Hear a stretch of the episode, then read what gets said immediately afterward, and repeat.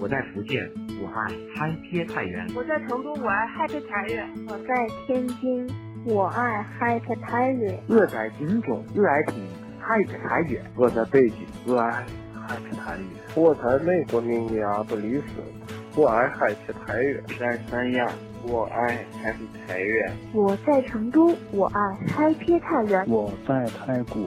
我爱 Happy 太原。我在深圳，我爱 Happy 太原。我在兰州，我爱 Happy 太原。我在太原，我爱 Happy 太原。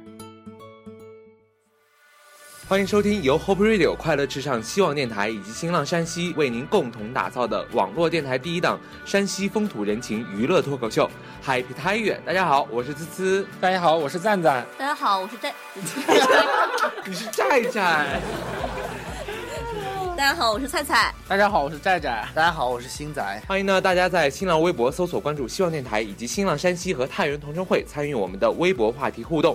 同时呢，还要感谢山西最具个性的 DIY 印品提供商天彩图文对我们节目的大力支持。在我们节目开始之前呢，也要告诉大家一个非常好的消息，那就是我们嗨皮太原限量版手绘明信片正式发布。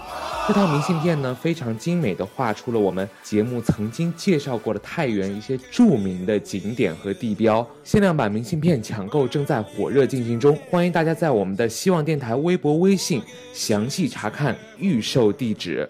上一期我们的节目讲到了晋祠以及晋祠后面的天龙山，那么我们今天呢，继续跟大家来介绍冬季太原去哪玩。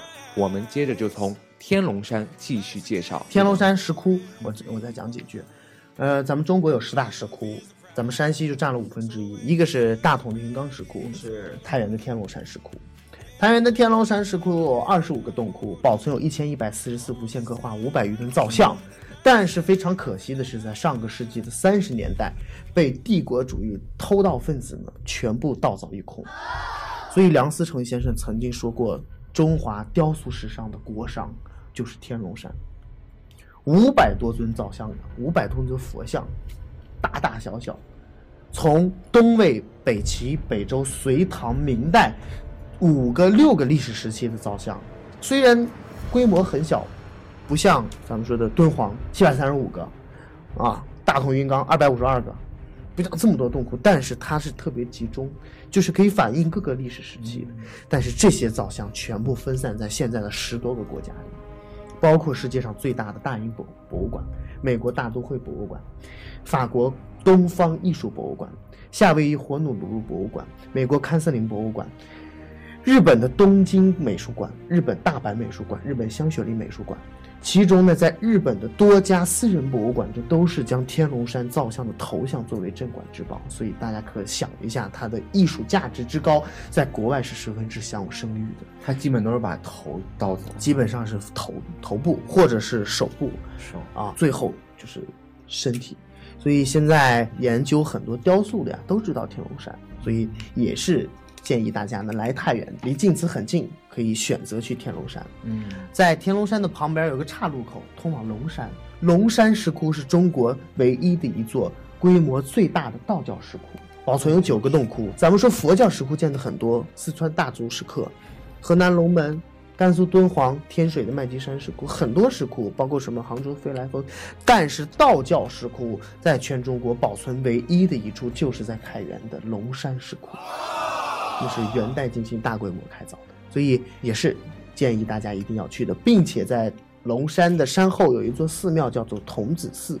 童子寺有一座石塔，建于北齐，所以被誉为亚洲第一燃灯塔。它的建造年代是中国现存古塔中最古老的燃灯式塔，所以呀、啊，也希望大家能够去看一看。而且我们说的太原保存这些景点，基本上都是古韵犹存。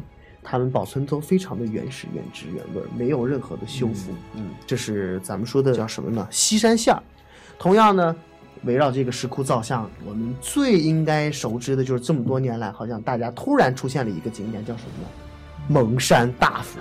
对对对，蒙山大佛。好像哦是零零零年才被人发现，还是？对对对。一直以来就是在太原县志里面记载有这么一座就是起起山高的一座大佛，但是就毁于战火。好多人不停的这个史学者都在寻找这尊大佛，呃，一直到后来我们说零零零才发现蒙山大佛，然后才对这个景区进行开发整理。而现在，而且这么大一个景区不收门票，对，嗯啊，只收一个电瓶车钱。对，赞赞可以那个赞赞可以去了，去了好几次了。哦，因为没有收门票，电瓶车你也是走的来吧？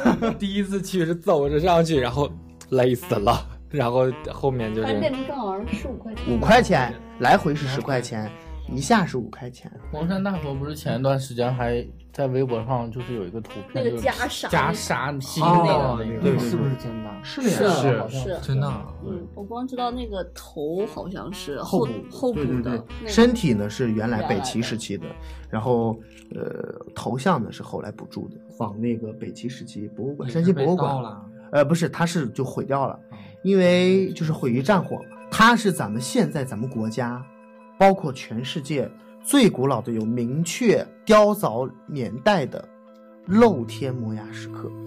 一直在世界上公认世界上最早的露天摩崖石刻是哪儿的呢？大家知道吗？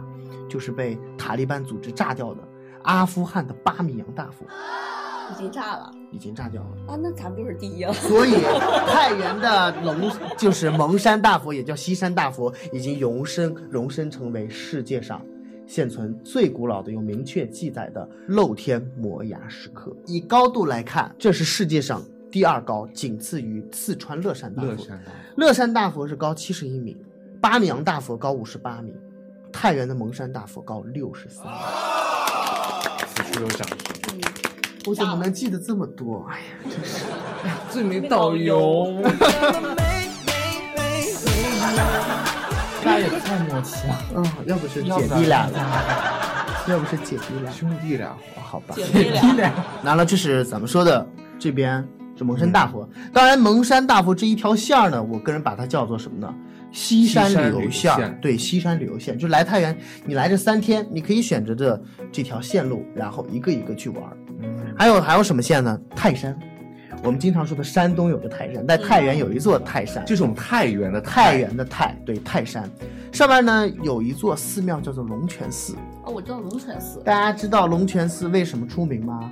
就是因为发现了佛舍利没错，就是大家就说出土那个佛舍利，那个佛舍利的规格不亚于我们说的法门寺地宫的，但是出土的文物数量呢，虽然没有法门寺地宫那样多，但是呢，按照佛教中的这个等级来看，应该属于同等级的，也是属于武则天时期。但是我们看。咱们的龙泉寺没有像很多人很出名，对吧？就是说，现在山西呢，对于旅游方面来说，还是一个未开垦的处女地。所以，呃我们说为什么要来山西旅游？更多的呢，就是说山西的旅游呀，它非常的原始，原汁原味儿。就是古建筑，它宋代是什么样，我们就保存到现在是什么嗯样，只是小区的后面做一些小小的修复。就包括龙太原的那个泰山的龙泉寺一样，它的发掘遗址现在仍然还在，你过去直接就可以看到原址，而不是把它在上面再修一个很大的博物馆，再修一个很大什么人造东西，改变了原来的模样啊没有改变了原来的历史原貌，没有。而且再说一个太原地区唯一现存的这个悬塑，也在泰山，泰山到底在哪儿啊？就是在乱石滩，啊，对，就上去啊，对，晋祠上面，晋祠上面有一个挨着晋祠也是挨着斗罗了嘛。不是不是哭倒长城那个。 那个咱们说的那个乱石滩还有一个景点，就是什么呢？就是二零零九年被公布为国家历史文化名村的店头古村落，你们去过吗？最早的时候是真人 CS，这是说那个店头古村落就是。保留下来一个非常原始的村子，他们的那个房屋不是咱们的砖砌的，而是全部是用河边的这个鹅卵石搭成的房屋。那你们现在旅行景点，旅行社就会组织去？很少很少有这种，没有没有，基本上没有，因为这种景点呢，就不像那种比较太大的景点，嗯，呃，适合于开发，就是他那个村落，现在还有人家头有人住吗？有人住，而且还有什么农家乐呀什么的，哦，这就是那个村子还是中国来的吗？对对对，从呃按历史追溯的话，是从春秋春秋战国时期一直保留到现在，这就是西山留下。咱们可以什么呢？咱们说一下怎么去吧。嗯啊，你这知道巧了。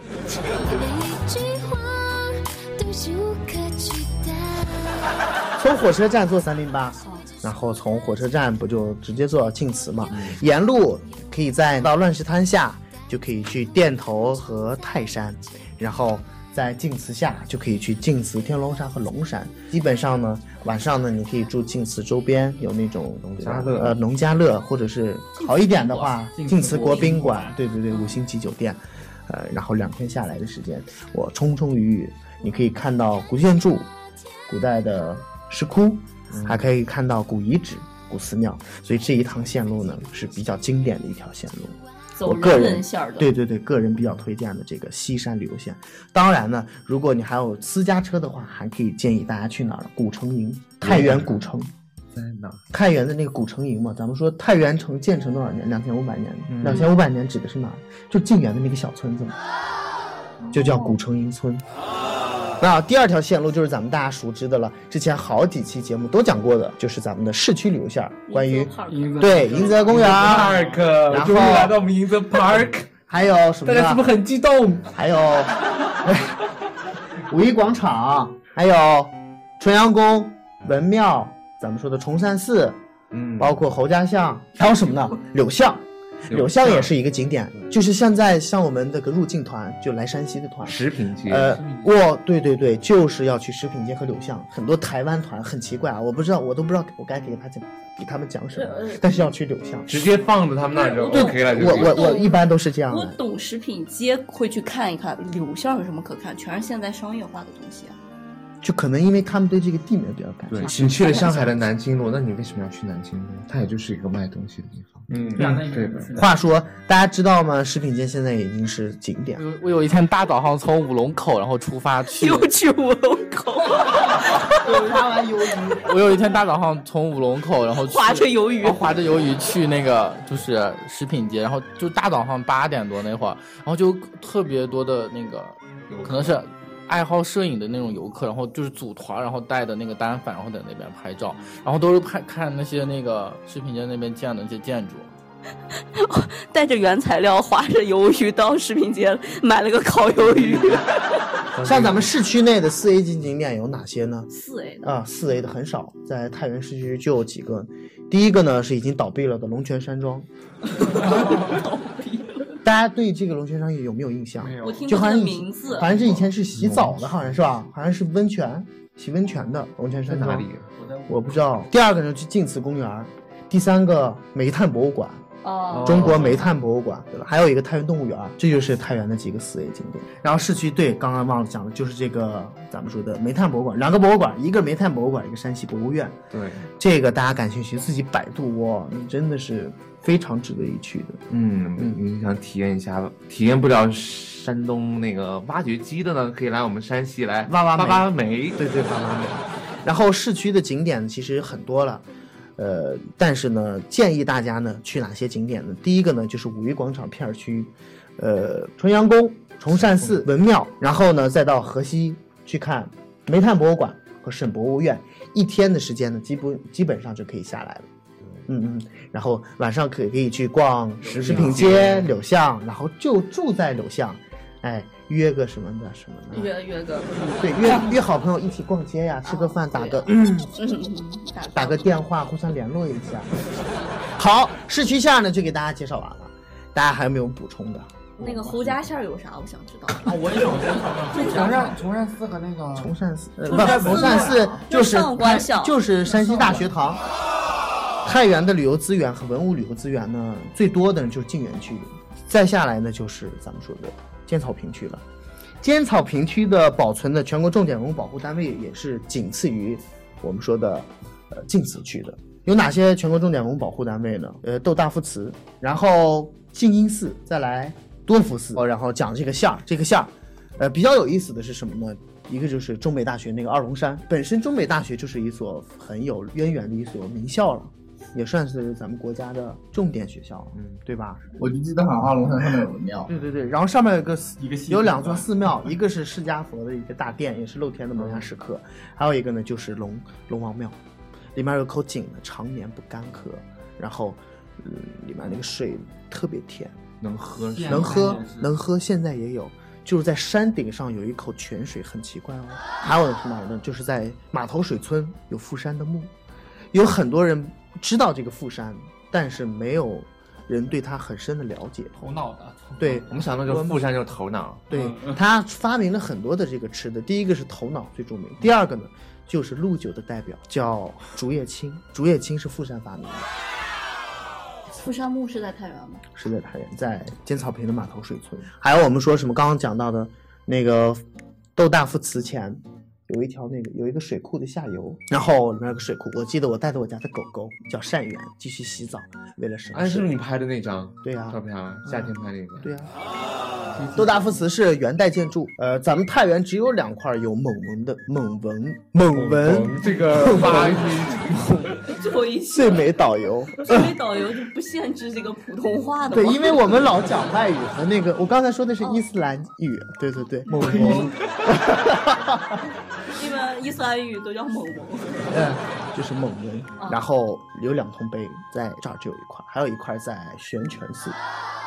刚刚讲到静音寺，还有静音寺就在旁边，也在旁边这个小村子里叫土塘大土塘村。嗯，听过土塘村吗？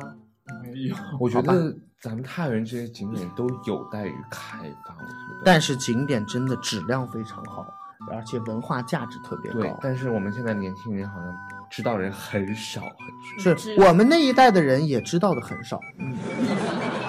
就像最美导游这一代的人才会知道的多一些。啊，嗯，真的不一定，你就问老一辈的人，他们也可能不太知知啊道，除非就是研究这种太原城史的。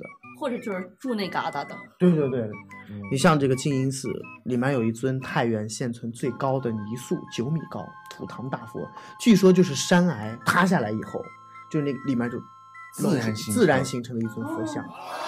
大家可以想去看吗？我可以想组织大家去那，你咱们看坐上那个公交车，直接都去了中北大学，走过去十五分钟。呃大家凑一下钱 哈，份子钱，我不要大家的钱，而且大家享受的 VIP 式的讲解 VIP 中 P 的 VIP 中 P 的。咱们可以在那哪儿烧烤，对吧？就在那个河边儿，不是河坝上可多烧烤了。嗯，是给他打电话，那就把笼子呀啥，笼子笼炉子炉子把笼子就拿出来，还关咱们 然后先把先把咱们都关起来，嗨皮主播团马上要出发了，然后啊，就是这些景点，就是也比较顺。啊，而且这边景点一般大家都选择怎么游呢？在太原的都喜欢骑 行，那我就不参加了。对对对，骑行，也骑三轮嘛 沿哎路期待你期待你哥买一个带后座的带着你吧，我不带。最后呢，说的其实就要做一个总结了，嗯是吧？就说是太原的旅游，呃，最有代表性的讲了这么多，但是自古以来呀，咱们就说到了这个太原古八景，咱们再回顾一下，大家还记得吗？？曾经节目中播过，播过的，对对对，就是我也不记得了。喜欢旅游的什么小月晚照，这个蒙山小 月，呃，蒙山小月， 第一个晋祠源泉，晋祠的源， 南第二老泉，南老泉，晋祠源泉嘛。第二个，双塔凌霄，啊，嗯双塔寺哦，双塔寺的两座高塔。第三 个，汾河晚渡，哦，就是那个汾河，汾河晚渡，那也是滑的，对对对。也可以在上面滑。第四个，天门积雪，天门山，天门山哦，在哪儿呢？也在上南村。哦，然后第五寨个寨也能去滑的，有雪， 滑雪。对，第五个是什么呢？烈士寒泉，在窦大夫寺旁边儿。烈士，烈士寒泉就是在山崖上，也是山崖上岩石里面流出的一股清泉，现在还留吗？现在也是挖没挖断了。哦哦，然后第六个，土堂怪柏，在土堂，就是那个大佛，对对对，就在土堂大佛吧，还是在上，还是在上。兰村，怪柏是因为它很长，就是那个嗯柏树长得很像那个龙一样。哦，当然就是已经就是这是只是在清代末期，富山先生对它进行过记载。后来我们就是做城市研究的话，发现它们已经不存在了，这个这个景点已经不存在那了，个树就已经已经树已经找不到了。哦，嗯好可惜。可能已经生生化为龙飞走了。然后第七个是就是古城西 照，就是那个晋园村儿，就是古城营啊哦就古城是营夕阳西下看的那个断壁残垣，嗯也是非常有感觉的。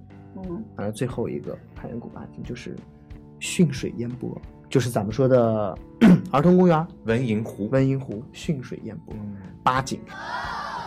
我们说的这么多流线儿，咱们再说一下，第一个西山旅游线，第二个就是市区旅游线，第三个就是咱们说的二龙二龙山山旅旅游游线线。然后喜欢更加深度游的话，那就把这太原的古巴景再走一走。哇，太原绝对是，绝对可以成为一个地资深资深的太原控啊，嗯旅游控，或者是一定要绝对要比很多的太原本地人都要知道的多。总之一句话，听嗨嗨皮太原，你就是太原控嘛。如果你对我们太原呢任何一方面的人物呢，还有事物呢，或者是某一条街、某一条路呢，都特别了解的话，那希望你赶快来联系我们。那么以上呢就是我们本期嗨皮太原的全部节目内容，也感谢各位嗨皮主播热情参与，感谢各位的收听，让我们下期再见，拜拜，拜拜。